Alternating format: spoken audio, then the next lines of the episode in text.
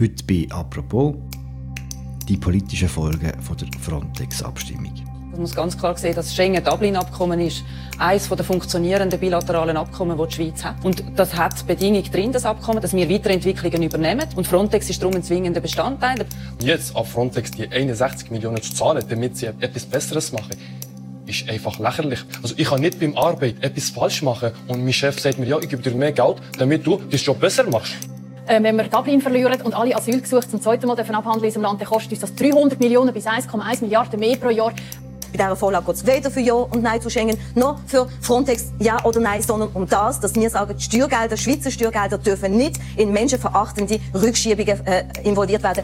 Weil wenn wir Nein sagen, ändert überhaupt nichts. Und wir müssen ja die Situation müssen wir verbessern. Und das kann man, wenn die Schweiz mitarbeitet. Wenn man etwas sieht, das nicht in der Ordnung ist, kannst du nicht einfach davonlaufen. Geht doch einfach nicht. Am 15. Mai stimmen wir darüber ab, ob die europäische Grenzschutzorganisation Frontex mehr Geld aus der Schweiz soll bekommen. Heute reden wir bei apropos über die möglichen Folgen dieser Abstimmung und darüber, warum es für gewisse Parteien ein ziemlich heikles Thema ist.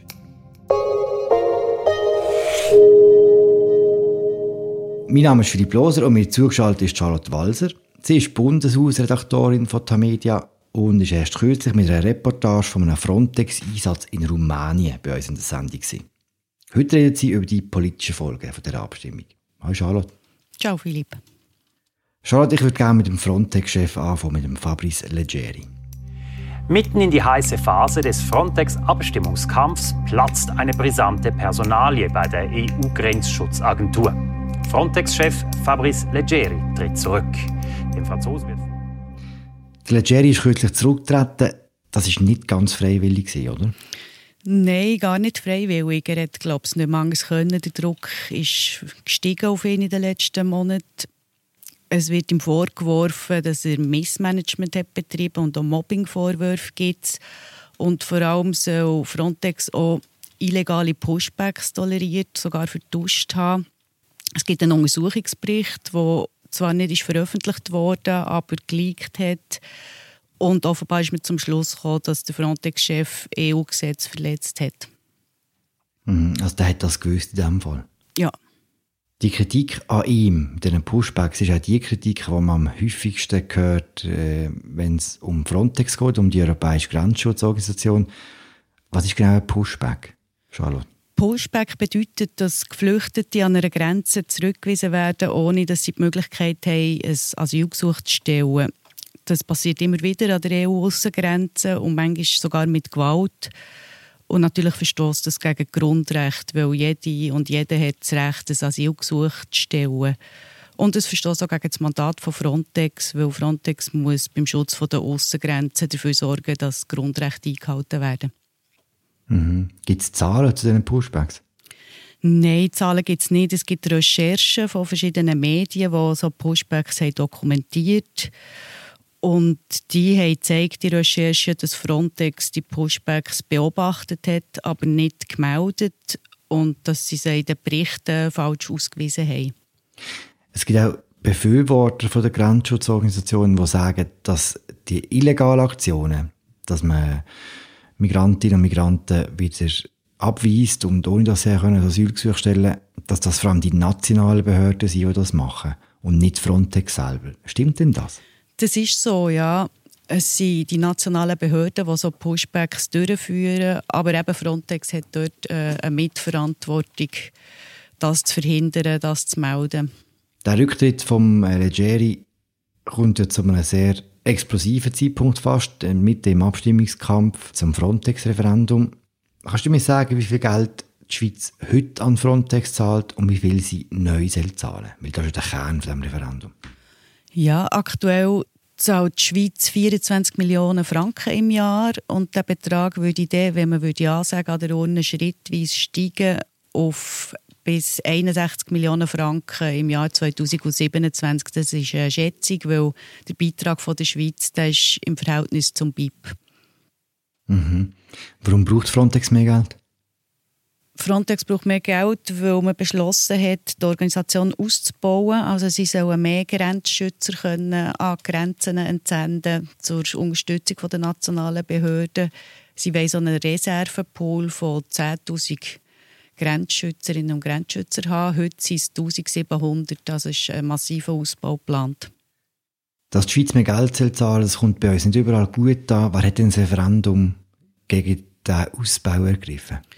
Das ist das Migrant Solidarity Network. Das ist ein Netzwerk von Migrantinnen und Migranten und Personen, die sie unterstützen.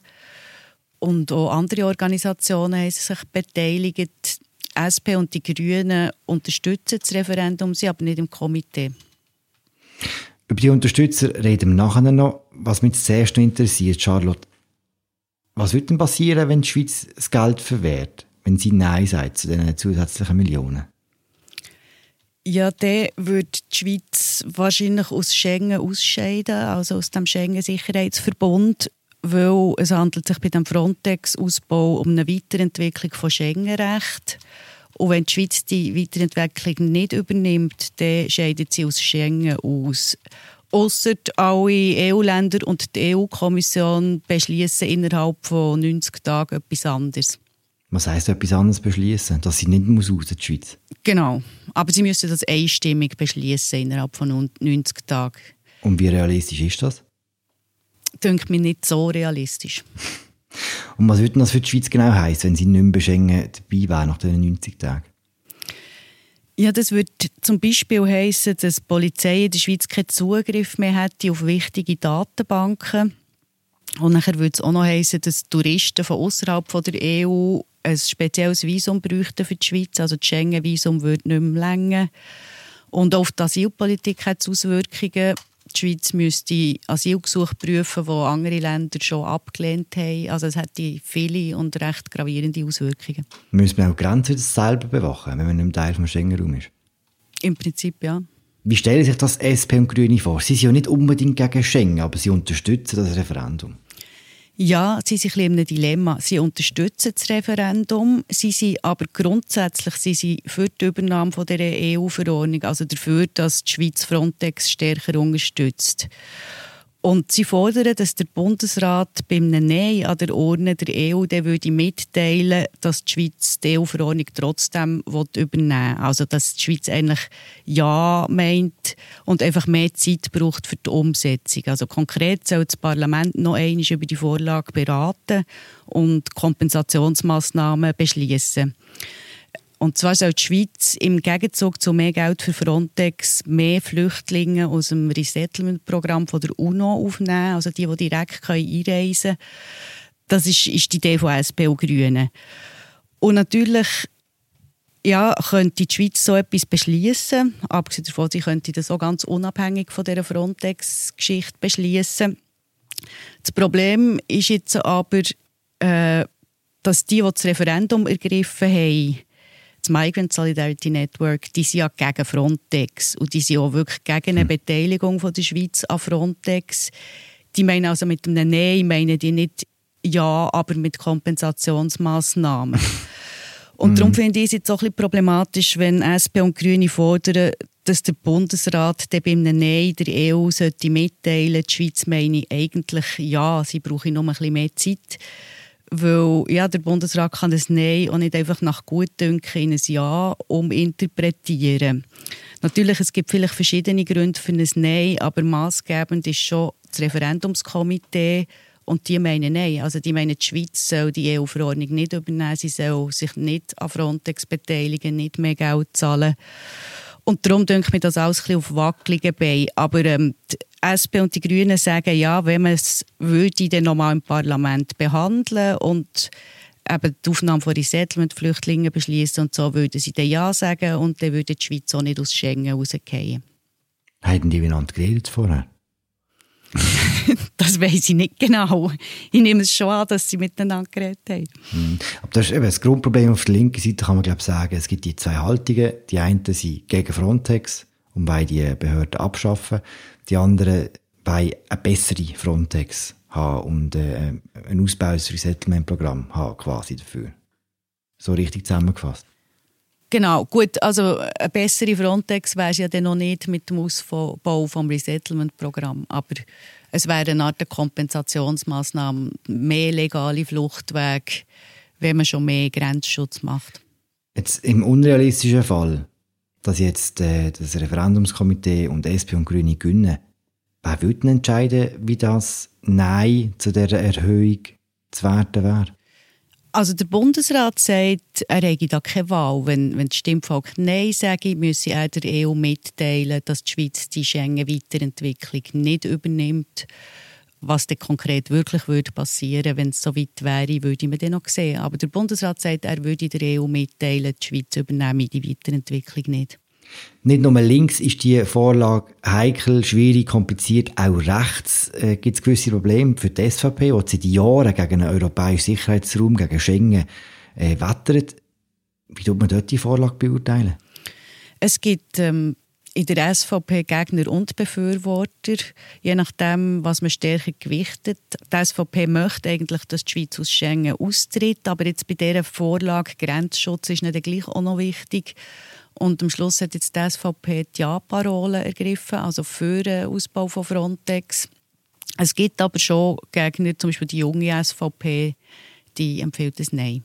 Wie argumentieren die Befürworter von der Erhöhung?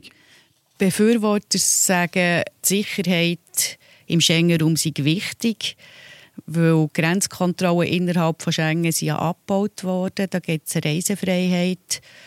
Und dann brauche es zwingend einen guten Schutz an den Aussengrenzen. Und die nationalen Behörden sind überfordert mit dem. Also gerade die Behörden in Ländern wie Griechenland zum Beispiel müssen unterstützt werden. Und da müssen die Schweiz ihren Beitrag dazu leisten. Und was sagen denn die Befürworter zu diesen ganzen Pushback-Vorwürfen zum Beispiel?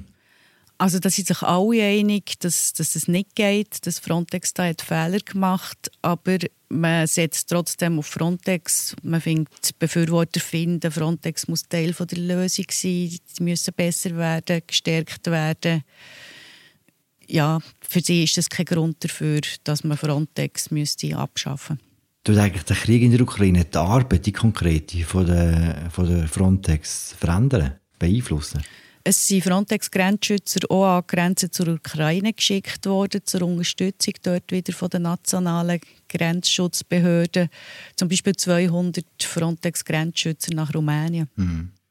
Wo du ja bist. Wer mehr über die Arbeit von, von Frontex zum Beispiel in Rumänien hören dann empfehle ich sehr die erste Folge von der Charlotte zu diesem Thema.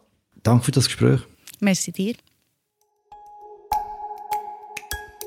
Das war unsere aktuelle Folge von «Apropos» im täglichen Podcast vom Tagesanzeiger und der Redaktion der Medien. Wir hören uns morgen wieder. Ciao zusammen.